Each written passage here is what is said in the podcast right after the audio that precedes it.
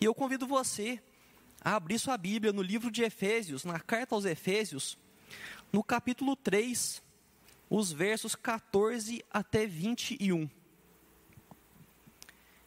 Efésios 3, de 14 a 21.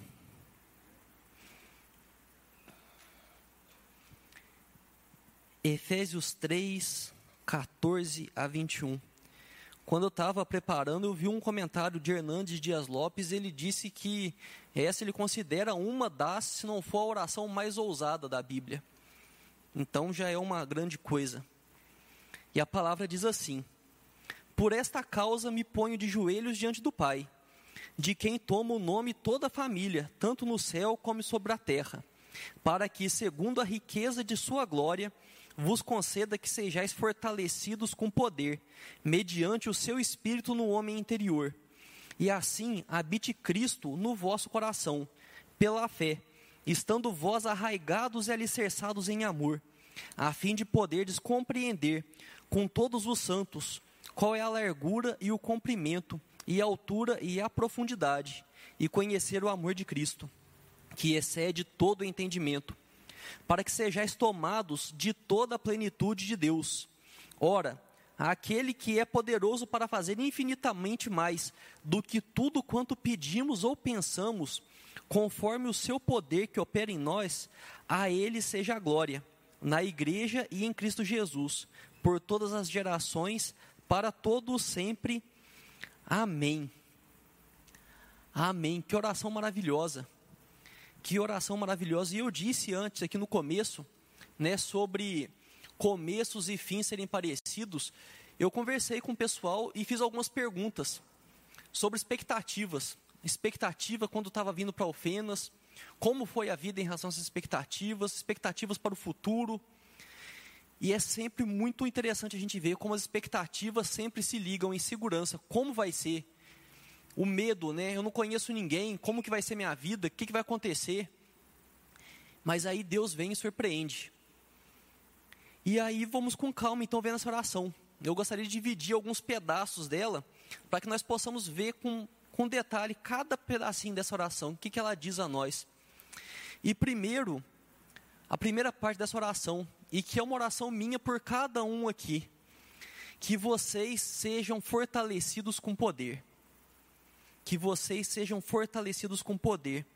O verso 16 diz: Para que, segundo a riqueza da sua glória, vos conceda que sejais fortalecidos com poder, mediante o seu espírito no homem interior. Esse fortalecimento com poder que eu oro por vocês é mediante o Espírito Santo. Não é um fortalecimento de pegar e ir para a academia e ficar lá até sair trincado de lá glória a Deus recebo, mas esse fortalecimento que fala aqui é um fortalecimento no Espírito, para que o Espírito Santo nos fortaleça, para que nós possamos ser fortalecidos através do Espírito de Deus. E onde que acontece esse fortalecimento? Esse fortalecimento ele diz no homem interior. E a ideia do homem interior, quando a gente pega no texto, vai falar de razão, consciência e vontade. Então a minha oração é que vocês sejam fortalecidos, fortalecidos na razão aquilo que a sua mente leva a concluir das coisas. Que tudo que aparecer para que você admire, para que você aprecie, para que você tome uma decisão a respeito disso, que você seja fortalecido com o poder do Espírito Santo, que a sua razão seja fortalecida e que a sua forma de concluir coisas seja fortalecida pelo Espírito Santo. Também a sua consciência, o estado que as suas experiências te conduziram. Nossa vida é cercada de traumas. Pessoas nos machucam, experiências nos machucam, coisas nos deixam com medo, nos deixam receosos, mas que a sua consciência seja moldada no poder do Espírito, para que aquilo que aconteceu com você te fortaleça, para que você possa ser forte por você e para que você possa ser forte pelos outros, que você possa fortalecer outras pessoas, que você possa edificar outras pessoas, que a sua consciência seja fortalecida pelo Espírito e também que o Espírito Santo fortaleça a sua vontade.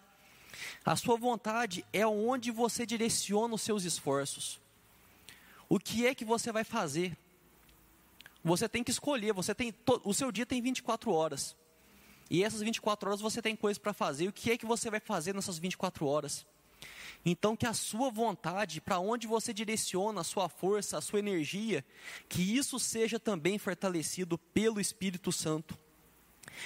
E quando nós falamos disso, de ser fortalecido pelo Espírito no nosso homem interior, isso tudo traz consequências. Quando nós somos fortalecidos, isso vem com consequência. E aí vem o segundo ponto da minha oração por cada um de vocês que Cristo habite em seu coração. Seguindo a leitura no verso 17: E assim habite Cristo no vosso coração pela fé, estando vós arraigados e alicerçados em amor. Quando nós falamos de habitar, no texto original, na língua original, existem duas palavras para habitar. Uma é uma habitação temporária, que você fica no lugar que você sabe que você não vai ficar ali para sempre. Talvez você pode pensar isso na sua república, quando você veio para cá você escolheu uma república, você sabia que você não moraria ali para sempre. Você não foi para a república querendo passar sua vida toda ali. E a outra palavra é uma morada permanente. E é essa habitação que o texto trata. Que Cristo faça uma habitação permanente no seu coração. Que Ele esteja habitando ali todos os dias da sua vida. Que a habitação dele seja permanente. E há uma diferença muito grande de um habitante que é tra transitório, que fica ali um tempo, para um morador permanente. Se você está num quarto de hotel, está no Airbnb ou na sua república, você não vai se preocupar em fazer grandes mudanças ali. Você não vai reformar a casa da sua república. Mas se é um lugar que você escolheu para morar para sempre, você vai mudar ali. Você vai fazer que aquilo sirva melhor a você, que se adeque melhor ao seu jeito. E quando nós falamos de Jesus fazer uma habitação permanente em nós, é disso que nós estamos falando. Que Ele habite em você e que Ele te mude. Que Ele faça de você, que é a morada dele, cada dia mais parecido com Ele.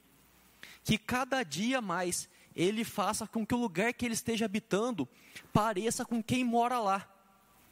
Porque se você vai na casa de alguém que passou um bom tempo ali, você começa a ver que a casa começa a tomar a cara do dono o dono começa a fazer modificações e aquela casa fica parecida com ele. E é isso que eu oro para cada um. Que Cristo faça uma habitação permanente no seu coração e que ele mude a casa dele. Que ele esteja todos os dias reformando, reformando, reformando, para que a casa que ele mora cada dia mais pareça com o dono dessa casa. E quando um morador permanente de um lugar se dedica a fazer mudanças ali, a fazer reformas, começa, muda um quarto de lugar, cria, abre um novo cômodo, muda ali, muda de cá, ele começa a revelar o quê? Ele começa a revelar o verdadeiro potencial daquele lugar. Talvez você já conheça alguém que mudou para uma casa, era uma casinha que você não dava nada por ela. Mas a pessoa se dedicou, a pessoa é caprichosa, e ela vai transformando aquela casa, e você vai vendo como aquela casa poderia ser muito melhor do que ela era no começo. Eu lembro muito disso daí do meu padrinho. O meu padrinho aposentou e ele comprou um sítio.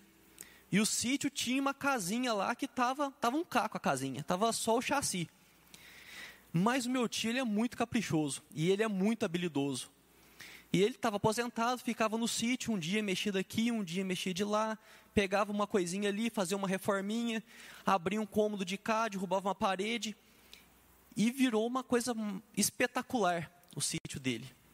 Porque o dono, quando se dedica, ele revela o verdadeiro potencial da casa. E com isso, eu oro que você se deslumbre com Deus. O verso 18 diz: a fim de poderdes compreender com todos os santos qual é a largura e o comprimento, e a altura e a profundidade, e conhecer o amor de Cristo, que excede todo entendimento para que sejais tomados de toda a plenitude de Deus. E quando nós começamos a falar do amor de Deus, e aqui ele fala né, da largura, comprimento, altura, profundidade, aí complica muito para a gente, porque o infinito é algo muito complexo para nós. Nós conseguimos entender o conceito do infinito. O infinito é uma coisa que não acaba. Mas nós não conseguimos nem pensar no infinito. Eu lembro que quando eu estava na sétima série, sei lá, a professora de geometria falou que por um ponto se passam infinitas retas. E eu fiquei assim, não, mas não é possível. Uma hora tem que acabar, uma hora acaba o espaço. Como que em um ponto passa infinitas retas? Porque a nossa capacidade de compreender o infinito é limitada. Nós vivemos no finito. Nosso mundo, tudo que nós temos contato é o finito. Quando nós tentamos pensar no infinito, nós, nossa mente pula para algo muito grande. Mas ainda assim é algo finito. E aí vem isso para conhecer do amor de Deus que excede todo entendimento. O próprio texto revela isso, que não tem como nós entendermos o amor de Deus. Mas se nós não podemos entender, nós podemos nos deslumbrar com ele. Nós podemos olhar para o amor de Deus e ficar de boca aberta. E isso se revela todos os dias, se você prestar atenção. Se você parar para pensar na sua salvação, você já fica deslumbrado sabendo que o nosso o nosso coração, a tudo aquilo que ele é inclinado, as nossas vontades, os nossos pensamentos, e Deus conhecendo tudo isso, que ele decidiu pagar o preço. Ele decidiu se fazer homem, entregar sua vida para que fosse pago o preço para que nós pudéssemos voltar a estar junto com ele. Se nós pararmos e pensarmos nisso, nós já ficamos deslumbrados, porque isso foge da nossa compreensão. Isso foge completamente da nossa ideia de do que, que é um amor. Porque por mais que a gente goste de alguém, por mais que nós digamos, eu amo tal pessoa, quando a pessoa dá aquela pisada na bola feia, a gente dá uma. É. Esperar passar, que hoje não está dando. Hoje, por consideração, a gente mantém aí as coisas, mas hoje falar que eu estou amando é exagerar um pouco. Por mais que a gente ame, se a pisada na bola for muito forte, nós não conseguimos manter o amor. E por isso que nós falamos que o amor de Deus excede todo entendimento. E a minha oração é para que você se deslumbre. Porque você não precisa entender para se maravilhar. Você não precisa compreender completamente o amor de Deus para se maravilhar com Ele. E que você possa estar sempre se maravilhando, porque coisa terrível é nós nos acostumarmos com o amor de Deus. Às vezes nós nos acostumamos com o amor de Deus, nós nos acostumamos com a misericórdia de Deus. Isso é uma coisa terrível, porque a vida fica fria. Então, que nós possamos todos os dias nos deslumbrar com o amor de Deus. E você se deslumbrando com Ele, que você simplesmente se prepare para viver esse amor. Sabe por quê? porque Deus certamente te surpreenderá. E eu não sou uma pessoa de usar essa palavra certamente à toa. Eu gosto muito de pensar todas as possibilidades, mas eu posso dizer com tranquilidade que Deus vai te surpreender. Como eu disse antes, eu pedi para mandar umas perguntas para o pessoal sobre a questão de expectativas, né, quando veio para cá. E todos falaram que a Ofena surpreendeu surpreendeu de dar amigos, surpreendeu de dar uma igreja, surpreendeu de como Deus mudou a vida, simplesmente surpreendeu. Mas a gente esquece com muita facilidade. Na abertura eu falei de colocar marcos, e isso é importante porque nós nos esquecemos com muita facilidade. Porque eu também perguntei das expectativas para o futuro. E é muito engraçado como que são parecidas as expectativas antes de vir para cá com a expectativa para o futuro os temores, a insegurança, o anseio. Acredito que quase todo mundo, quando está formando, chega à conclusão que não sabe nada do que está acontecendo. Passei quatro, cinco, seis anos estudando e não sei nada da minha profissão. Fica tranquilo, você sabe. Fica tranquilo que você sabe. No começo a gente dá uma patinada, vai colocar as coisas na prática, a gente dá uma cabeçada daqui, outra dali, mas você sabe. E lembre-se, lembre-se que Deus surpreende. Deus surpreendeu quando você veio para cá. E Ele certamente surpreenderá.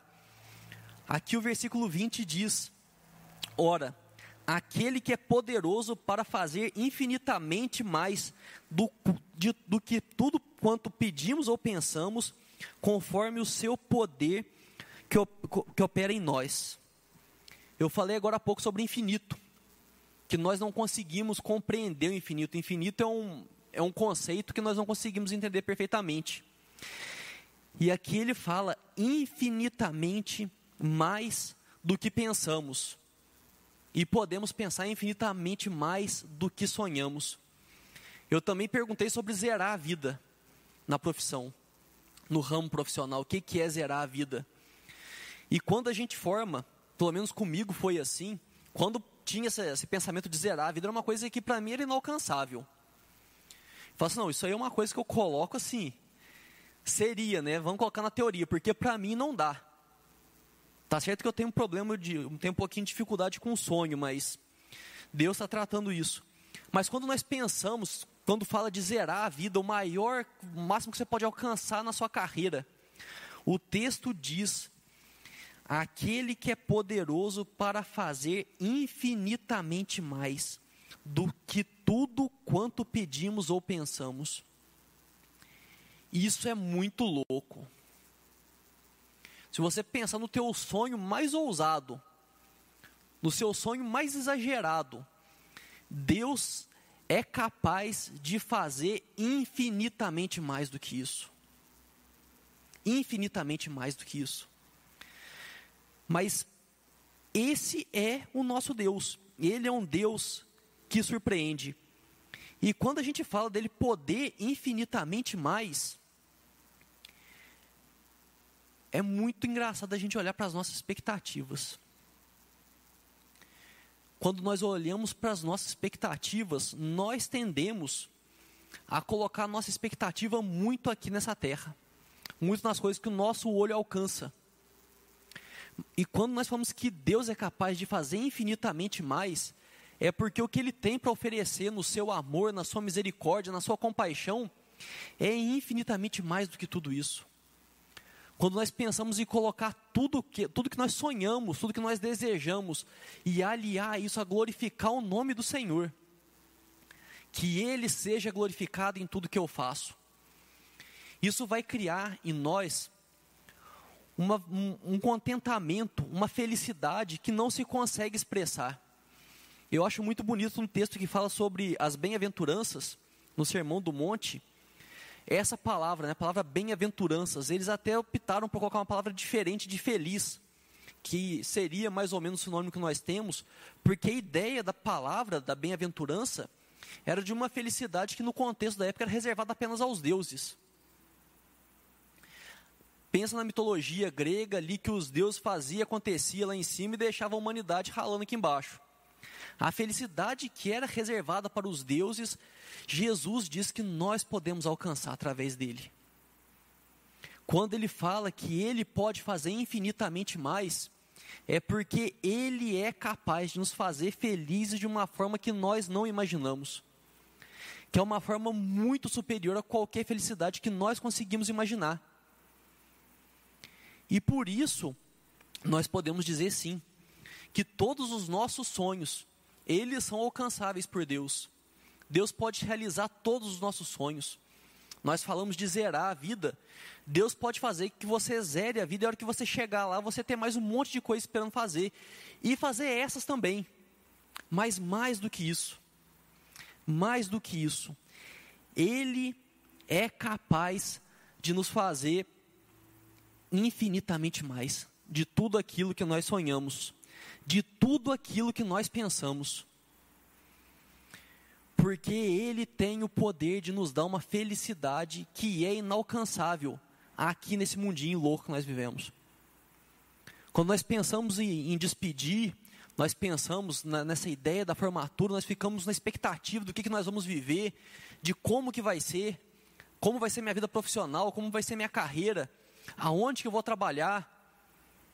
Deus pode fazer tudo muito maior do que isso. Deus pode te dar um contentamento de você ser feliz em qualquer lugar que você estiver. Deus pode te dar um contentamento que você alcançando os seus sonhos ou não, você estará, estará feliz. Deus é capaz de fazer tudo. Quando nós falamos de Deus ser todo poderoso, é uma coisa que é até exagerada para nossa mente. Mas Ele é capaz de fazer infinitamente mais. Então eu gostaria de convidar você a colocar diante do Senhor os seus sonhos. Colocar diante do Senhor tudo aquilo que você espera da vida. Tudo aquilo que você espera que vai acontecer depois da sua formatura. E depois de cinco anos da sua formatura, depois de dez, de quinze. Coloca os seus sonhos diante de Deus. Coloca, mas coloca sabendo isso. Eu gostaria de reler o texto aquele que é poderoso para fazer infinitamente mais do que tudo quanto pedimos ou pensamos, conforme o seu poder que opera em nós. Coloca diante de Deus seus sonhos, coloca diante de Deus seus projetos. Se você está achando que você é incapaz, que dá aquele desesperinho, que eu formei não sei de nada, coloca diante de Deus Coloca diante de Deus, porque Ele é poderoso para fazer infinitamente mais.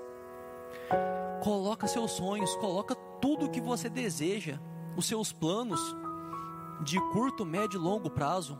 Coloque todos eles diante de Deus, mas confiando, confiando que Ele é capaz. Quero convidar você a se colocar de pé e cantar esse louvor, mas cantar esse louvor com seus sonhos em mente. Colocar esse, cantar esse louvor colocando seus sonhos diante de Deus, colocando seus sonhos sabendo que Ele é capaz de fazer infinitamente mais.